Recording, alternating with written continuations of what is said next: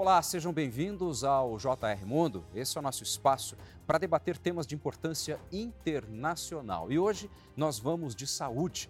Isso porque as doenças cardiovasculares são a principal causa de mortes no Brasil. E eu já vou te fazer uma pergunta: você sabia que por dia são mais de mil óbitos por causa disso? É muita gente. Preocupadas com isso, duas das maiores universidades brasileiras, a USP e a Unifesp, realizam uma pesquisa que mostra um paralelo extremamente importante entre certos fatores de risco, como o tabagismo, a obesidade e a hiperglicemia, justamente com as doenças cardiovasculares. E é por isso que nós convidamos um dos autores da pesquisa, o doutor Renato Simões Gaspar. Doutor, é um prazer recebê-lo aqui, viu? Prazer é meu, Fábio. E olha só, o JR Mundo vai ao ar toda quinta-feira, a partir das sete e meia da noite, nas plataformas digitais da Record TV. Acesse, assista e compartilhe. Doutor, para que nós possamos começar, antes necessariamente de se falar da pesquisa, explica para a gente o que são as doenças cardiovasculares e por que, é que elas matam tanto. É, doenças cardiovasculares, como o próprio nome já diz, são as doenças do coração, do cardio e dos vasos, do vascular. Então, elas acabam levando a óbito mais frequente porque elas são coisas muito dramáticas. Quer dizer, todo mundo já ouviu falar do infarto fulminante. Sim. Né? São coisas muito agudas, muito dramáticas, que precisam de um tratamento muito rápido. E muitas vezes a gente não tem esse tratamento ou o tratamento não é eficiente. Então, por isso acaba fazendo com que muitas pessoas morram disso. Agora, doutor, como é que foi então? Como é que tem sido essa pesquisa realizada por USP e Unifesp que trata desses fatores de risco? Tabagismo e obesidade, vamos ser sinceros que a gente sempre fala, e inclusive são temas recorrentes no noticiário brasileiro. Agora, confesso para o senhor que hiperglicemia e doenças cardiovasculares, eu, como repórter, há quase 23 anos, nunca tinha feito uma reportagem assim. É, e apesar disso, todo mundo conhece alguém que tenha o diabetes. Pois é. Que inclusive é o diagnosticado pela hiperglicemia, não é mesmo? Uhum. A gente sabe que várias coisas que a gente faz ou deixa de fazer aumentam ou diminuem a chance de uma pessoa ter um infarto, ou ter um AVC, ou ter qualquer uma dessas coisas. O que a gente tentou entender foi como que esses fatores de risco né, uhum. se associam com as mortalidades dessas doenças na população brasileira, que vale dizer também que a maioria dos estudos são em populações de fora, tem poucos estudos brasileiros. Então a gente fez essa análise e viu que, poxa, a, surpreendentemente a hiperglicemia teve ali uma associação muito mais estável, muito mais forte né, do que os outros fatores. Doutor, então, de uma maneira muito simples, a gente pode dizer, me corrija se eu estiver errado, que a hiperglicemia acaba sendo um fator mais é, forte, é, de mais impulso hum. a um hum. problema cardiovascular do que o tabagismo e do que a obesidade? Ou não chega a tudo isso? Eu acho que não chega a tudo isso. Correto. Então, historicamente, a gente sabe que, por exemplo, a pressão alta. Uhum. A gente sabe que pressão alta é uma coisa que faz com que a pessoa tenha muita chance de ter um infarto. Sim. Faz sentido. Pressão Exato. alta, uma doença ali do sistema. Então, faz sentido.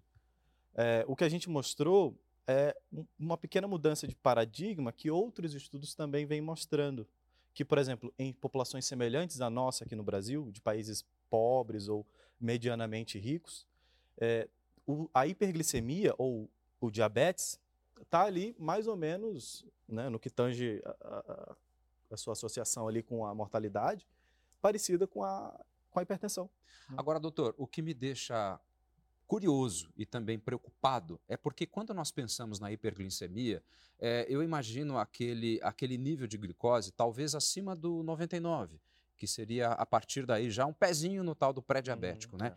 E seria diferente necessariamente da pessoa que já tem o diabetes, que acabam sendo índices maiores ou crônicos, enfim esse acima do 99, 102, 103, algo nesse sentido que eu acho que muita gente tem e nem sabe, já acaba sendo um gatilho para as doenças cardiovasculares? Já acaba sendo um gatilho é e já merece uma atenção. Claro que o estabelecimento da doença, quer dizer, o diagnóstico do diabetes, a, a pessoa ter aquela glicose elevada por muito tempo, uhum. claro que isso vai ter um impacto muito maior.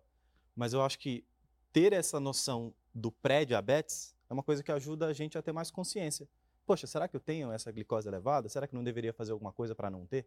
Uhum. Agora, doutor, o que é que a hiperglicemia, o que é que, no caso, então, o excesso de açúcar no sangue, ou esse começo de excesso, é, causa? É, o que, que acontece ali? para que aumentem os riscos de uma doença cardiovascular? Essa é uma excelente pergunta. Essa é uma excelente pergunta porque a gente sabe algumas coisas que acontecem, algumas alterações nos vasos, Sim.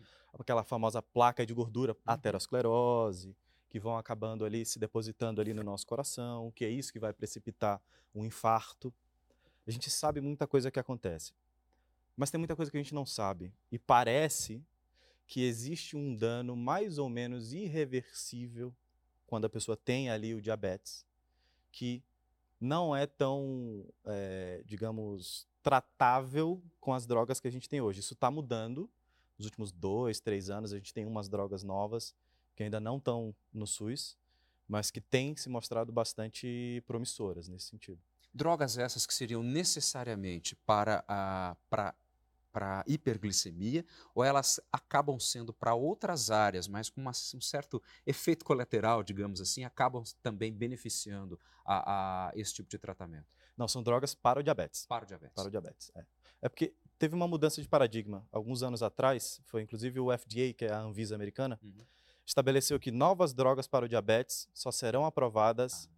se houver benefício cardiovascular. Ou seja, se essas drogas fizerem menos pessoas terem infarto, AVC e essas doenças todas. Okay. Doutor, antes de avançarmos um pouco mais uh, agora sobre a hiperglicemia, eu queria entender um pouquinho mais sobre a pesquisa. É, feita no Brasil, como você mesmo disse, mas quem foram essas pessoas? Que grupo amostral é esse? Então, a gente trabalhou com dados é, oficiais. Então, dados do Ministério da Saúde, Ministério do Desenvolvimento Social, Ministério da Cidadania, o IBGE, e alguns dados da Organização Mundial da Saúde e de algumas universidades americanas. Então, a gente não está tratando da pessoa individualmente. Okay. A gente está tratando da população do Brasil, especificamente dos estados brasileiros. Uhum. Agora, doutor, eu imagino que quando se faz uma pesquisa genuinamente brasileira, nós podemos entender melhor a nossa realidade. Eu acho que é muito simples da gente explicar isso. O café da manhã de um brasileiro é extremamente diferente de um norte-americano. Né? Então, isso também serve para você se se balizarem melhor? Com certeza. Esse tipo de pesquisa tem como objetivo primordial ajudar na formação de políticas públicas. E a gente só consegue fazer isso quando a gente entende a população que a gente tem. Né? Então a gente precisa exatamente desse tipo de, de estudo. Né? Uhum. Agora, doutor, tem um dado interessante que de 2005 a 2017, pensando já no tabagismo, é, teria se conseguido uma redução de cerca de 17 mil mortes em função apenas da redução do consumo do tabaco. Eu acho que o tabagismo só tem um beneficiário, que é a indústria produtora do tabaco. Não encontrei ainda outro beneficiário. E eu acho que a saúde também concorda muito bem com isso. Agora, campanhas contra o cigarro, a gente vê em todo canto. Agora, como se fazer uma campanha, por exemplo, pensando na hiperglicemia? É, do jeito que a gente está entendendo, o açúcar, em alguns momentos, parece até uma droga. Exatamente. A tua colocação está perfeita. É, a gente tem dentro do SUS alguns programas de excelência. Então, por exemplo, o transplante é uma coisa que é reconhecida mundialmente como excelente. Programa, programa contra HIV também. Programa antitabagismo também. Uhum. E isso é uma coisa geracional. Minha mãe, por exemplo, fuma, todas as amigas dela fumam. Olha. Eu não tenho nenhum amigo que fuma. Isso é uma coisa que a gente vê na geração à medida que ela vai passando. E o que o nosso estudo adiciona é que talvez a gente precise, da mesma forma que a gente olhou para o tabagismo, olhar para a hiperglicemia e para o diabetes. Ou seja, olhar para o que as pessoas estão consumindo, sobretudo produtos que têm muito açúcar, refrigerante, produtos que têm pouco valor nutricional.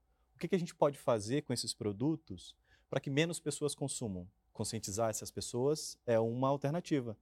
Fazer com que menos pessoas comprem esses produtos, fazendo com que esses produtos fiquem mais caros, é outra alternativa. Aumentando a conscientização na embalagem desses produtos é outra forma. Então, todas essas discussões são levantadas. Eu entendo isso, então, é, como uma forma natural de se prevenir. Isso. Perfeito. Como é, é que nós podemos entender, então, além de tudo, a relação da atividade física com a hiperglicemia? Na internet, a gente vê um monte de gente falando que, que é importante. É mesmo? É muito importante, muito importante. O sedentarismo é dos principais fatores de risco para o diabetes. Né? Porque a pessoa que não se exercita não gasta sua energia, portanto, ela acumula energia e a forma que o nosso corpo tende a acumular energia é ganhar peso. E quanto mais peso a gente tem, maior é a chance da gente ter o diabetes, a hiperglicemia e lá no futuro ter um infarto, ter um AVC, ter alguma doença. Uhum. Vocês perceberam é, nessa pesquisa que o fenômeno hiperglicemia, é, assim como outras ocorrências de saúde, acaba sendo encontrado, acaba aparecendo mais cedo na população? Mais gente jovem está entrando nesse quadro ou ainda não? Sim, é? é exatamente. Mais gente jovem está entrando nesse quadro, sobretudo porque uma coisa somos nós adultos tomarmos um refrigerante. Ok. Outra coisa é uma criança tomar um refrigerante. Ou uma mãe grávida tomar um refrigerante. Uhum. Existe um impacto a longuíssimo prazo, que a gente chama de programação metabólica, que vai programar o, o, o metabolismo desse indivíduo, criança, que vai ter repercussões na sua vida adulta, na sua vida idosa e mesmo nas gerações futuras. Então, olha só como é. Quanto mais pessoas consomem esses produtos e têm essa doença, maior é a chance que seus filhos, herdeiros, tenham também. Agora, doutor, existem vários tipos de açúcar. Tem o refinado, é, tem o cristal, tem o demerara, é, enfim, tem o açúcar mascavo e tem os adoçantes. Dentro desse grupo, tem o que é mais saudável e menos saudável, inclusive a classe dos adoçantes? É difícil dizer. É, é difícil dizer porque existem estudos, inclusive com adoçantes, que mostram que o consumo exagerado de adoçante acaba também levando ao diabetes. Ai, ai, ai. É difícil, a gente não tem uma equação muito bem definida. que a gente sabe que quanto mais natural é um, é um produto, então, por exemplo, uhum. um açúcar de uma fruta é mais natural, porque ali vai ter outras coisas, fibras, do que, por exemplo, um açúcar de um refrigerante, uhum. que tem só ali o açúcar. Então, o que a gente sabe é que esse açúcar mais, entre aspas, natural, acaba que é mais benéfico. Mas esses outros aí que se falou, é um pouco difícil de separar. Agora, então, quer dizer que dentro desses açúcares das frutas, por exemplo, a gente pode, já, já ouvir esse termo, seriam, de certa forma, açúcares mais inteligentes. Isso. Então, naturalmente, eles acabam sendo mais saudáveis. Isso, exatamente. Perfeito. Uhum. Agora, doutor, parece-me que dentro dessa pesquisa, é, as mulheres é, ou necessariamente não foi abordado isso na pesquisa, mas fato é que as mulheres parece-me que teriam uma predisposição maior ainda às doenças cardiovasculares. Acontece isso mesmo e por quê? É, o que a gente viu é que a hiperglicemia ela tem uma associação em mulheres uhum. com doenças cardiovasculares que acaba sendo mais estável, ela acaba perdurando por mais tempo, ela acaba sendo mais robusta. Uhum. E aí, a gente tem diferentes formas possíveis de explicar isso. Primeiro, biologicamente, a menopausa é um evento biológico importante que vai fazer com que mulheres que cheguem àquela idade tenham maior predisposição a ter uma doença cardiovascular, mas o nosso estudo ele não olhou para isso diretamente. Talvez exista uma questão, eu diria, cultural, social, porque, para para pensar, é, quando o marido fica doente, quem trata é a esposa. Quando o filho fica doente, quem trata, quem cuida é a mãe. Quando o vizinho fica doente, quem cuida é a vizinha. Quando o pai fica doente, quem cuida é a filha. Então, ao cuidar dos outros, quem é que cuida dela? Então, talvez seja mais por aí, seja uma questão específica que a gente identificou dentro do diabetes, mas que talvez seja uma questão mais geral, cultural mesmo. Né? Populacional. Doutor, por todo conhecimento que você tem adquirido ao longo dos seus estudos e pela sua própria vivência dentro da medicina, é, como é que o senhor vê essa relação? Que ao passo que a ciência avança, parece que certos costumes acabam tendo que ser retomados, porque nós temos uma gama quase que infinita de alimentos ultraprocessados, práticos e etc, etc. Só que na hora que a gente conversa com pessoas como você e outros especialistas, a gente conclui que a comida da minha mãe e da minha avó, né, as nossas receitas, acabam sendo as mais saudáveis mesmo. É engraçado, né? É quase um paradoxo. Pois é. Paradoxo da vida moderna, né? É. E é engraçado que várias dessas tradições é, têm um, um, um, embasamento científico por trás. Né? Eu venho lá do Maranhão e a gente fazia pesquisa com plantas, extrato hum. de plantas. Tá bom. Que as pessoas tomam, por exemplo, para diabetes. E a gente consegue identificar nesses extratos de plantas componentes químicos específicos que explicam por que, que as pessoas tomavam aquela planta para o diabetes, que de fato tem um efeito. Uhum. E da mesma forma, né, esses, é, é, esses, essas tradições que a gente carrega né, trazem muito disso. Teve algum fator que te surpreendeu na hora que vocês pegaram essa pesquisa e você pensou, por essa eu não esperava? Tem. É? Tem, sim, que foi exatamente esse. A gente não estava esperando que a hiperglicemia de fato tivesse essa associação tão estável. Fosse né? tão hipervalorizada. É, exato, né? Porque a gente conhece muito da pressão alta, né? Da Tá. obesidade, tudo isso. A gente realmente não estava esperando. Mas eu, eu, eu brinco é, que uma frase que um velho mentor meu, que hoje é um grande amigo, inclusive vai ser padrinho do meu casamento, Puxa vida. que ele dizia que a ciência é o encontro diário com o desconhecido. Olha. Portanto, não pode ser traduzido em fórmulas de nenhuma espécie. Agora, doutor, quando vocês se deparam com um dado como esse, que eu acho que para o meio científico acaba sendo até estimulante do ponto Hum. de vista vamos conhecer mais. O que é que se faz daí para frente, hein? É, eu, eu acho que essa é a parte mais legal desse trabalho, porque ele abre discussões, ele abre Uhum. conversas. Quer dizer, como é que a gente pode olhar para a hiperglicemia e o diabetes especificamente? O que, que a gente pode fazer enquanto população para que menos pessoas tenham essa doença? Né? Uma coisa, por exemplo, é o que a Anvisa fez recentemente. Agora, os produtos precisa estar lá escrito: olha, esse produto aqui tem muito açúcar adicionado. A tabela nutricional ela é mais bem, ela é mais fácil de ser lida. Isso ajuda, ajuda a pessoa a ter mais consciência na hora de consumir ou não aquele produto. Campanhas nutricionais, por exemplo, sobretudo na infância, na escola, são coisas que podem ajudar muito aos adultos que por aqui virão não tenham essa doença. E por outro lado, a própria Organização Mundial da Saúde tem uma recomendação para que haja uma sobretaxação de produtos com açúcar adicionado, parecido com o que há com tabaco, por exemplo, Uhum. com cigarro, de mais ou menos 20%. Não para que isso aumente a arrecadação, mas que para isso diminua o número de pessoas que consomem aqueles produtos. né? Então tem todos esses aspectos, eh, digamos, sociais, políticos, de políticas públicas que precisam ser debatidos, se vale a pena ou não. E por fim tem um aspecto médico, como Uhum. eu falei anteriormente. Tem alguns medicamentos que têm saído nos últimos dois, três anos, e mais um que vai sair ano que vem, provavelmente, Aham. que têm sido realmente divisores de água no tratamento da doença. Isso que eu queria conversar contigo, pensando eh, ainda, claro, na hiperglicemia, porque muitas vezes a gente pode cometer até um equívoco aqui. Parece que hiperglicemia é apenas uma questão de hábito alimentar. É aquela pessoa que não controla o seu açúcar por meio da alimentação.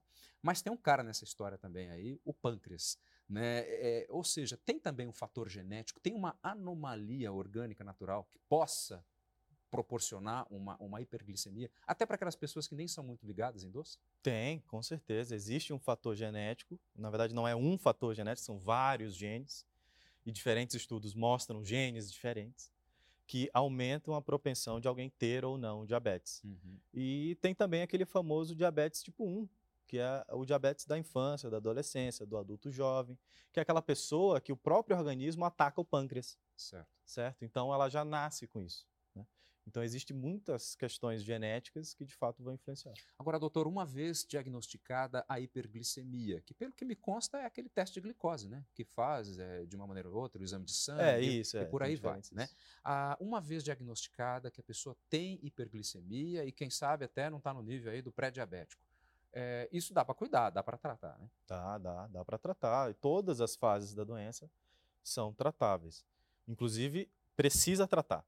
Porque o diabetes, além da pessoa ter infarto ou um derrame, pode levar a várias coisas. Por exemplo, a pessoa que tem diabetes e não controla pode perder um dedo do pé, pode perder um pé, Pode ficar cego. pode ficar cego, pode ter problema nos rins. Ou seja, tem várias coisas que podem ser prevenidas com o tratamento adequado. Uhum. Agora, doutor, voltando um pouco na pesquisa, como é que funciona para vocês na comunidade científica uma pesquisa brasileira? Tá lá, USP, Unifesp, nós temos aqui esses dados. Como é que isso é recebido mediante a comunidade internacional dos cientistas? Olha, eu acho que durante muito tempo foi recebido com, eh, digamos, Desconfiança. ceticismo, desconfiança. Hoje em dia, talvez não tanto. Uhum. Hoje a gente tem alguns grupos bem renomados, a USP, a Unifesp e muitas outras universidades. Tem grupos muito renomados que, enfim, estão ali párea com grupos de fora, de forma que eu acho que hoje esse preconceito já é menor, mas ainda existe. E, doutor, a partir do momento que vocês começam a fazer a pesquisa, em quanto tempo vocês calculam que a sociedade em si, que acaba sendo a própria financiadora de um trabalho desse, por meio dos impostos, é lógico, é, acaba sentindo os seus primeiros benefícios disso tudo? Onde é que vocês querem chegar? Então, a gente quer chegar nessa discussão de políticas públicas, uhum. que inclusive já existem vários projetos de lei na Câmara dos Deputados, hoje em tramitação, mas ainda bastante incipientes. Eu acho que se o trabalho conseguir, por meio da nossa conversa, por exemplo, ajudar nesse uhum. debate, já vai ter contribuído bastante. Você acha que ainda existe, doutor, é, por mais que nós discutamos é, na mídia e a internet está aí fazendo um trabalho, é, vocês da classe médica científica, desinformação ainda é um problema? Ainda é um problema. É mesmo. É, porque as pessoas não, não sabem, né? Às vezes, como tratar, o que fazer. Às vezes não procura porque não sabe que tem que procurar, porque não sabe que tem acesso. Né? Uhum. Nós falamos, então, que por muitas vezes a hiperglicemia não é só uma questão de hábito alimentar. A, a obesidade, nós também temos que fazer justiça a isso. Obesidade, a partir de que momento, doutor? Já que ela faz parte desses fatores de risco, complicadores das doenças cardiovasculares. A, a partir de qual ponto que vocês, cientistas, consideram a obesidade, diferente do sobrepeso, é, para que traga de fato implicações a isso? É, obesidade a gente considera o IMC acima de 30. Uhum. Né? Mas, assim, de maneira geral, se a pessoa já tem um peso elevado, se ela se considera com peso elevado, mesmo que ela não tenha o número fechado, uhum. isso já é um sinal de que aquela pessoa precisa procurar um tratamento, uma ajuda. Né? Isso não é só uma questão de estética, né, doutor? Porque até fomentado por uma discussão, mais uma vez, uma discussão digital, onde tantos influenciadores que acabam por muitas vezes fazendo um trabalho apenas prático, sem conhecimento científico, como vocês têm de causa, e a sensação que eu tenho, também como consumidor de produtos assim, é que acaba virando um modismo e todo mundo vai atrás, né? E até que ponto essa discussão é saudável para quem não se entra também numa obsessão? Porque uma coisa é você pensar no peso correto, pensando em saúde, uma coisa é você querer atingir um determinado padrão que às vezes é para poucas pessoas. É, exatamente. Eu acho que o importante é o seguinte: se, se a pessoa está acima do peso, ela não precisa ter vergonha daquilo. Correto. Tá? Eu acho que isso é uma coisa importante.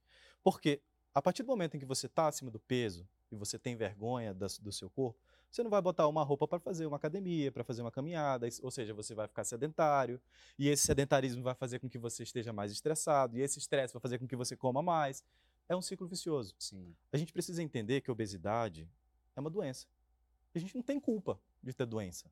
A doença, ela não é um motivo de culpa. Ela precisa ser tratada. E a obesidade tem tratamento, inclusive no SUS.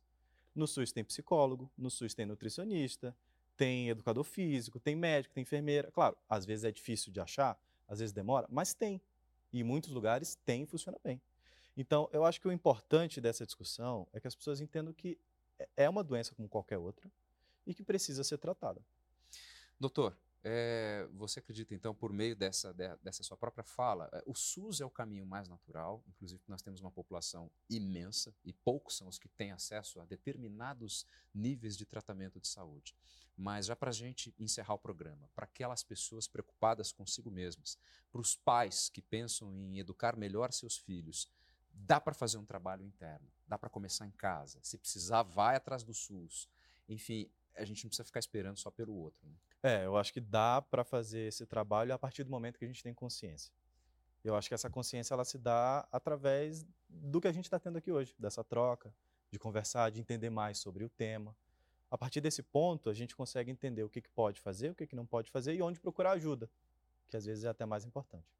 Professor, aquele cafezinho com pouco açúcar, com adoçante, ou sem nada? Sem nada, preto sem nada. Eu sou assim também.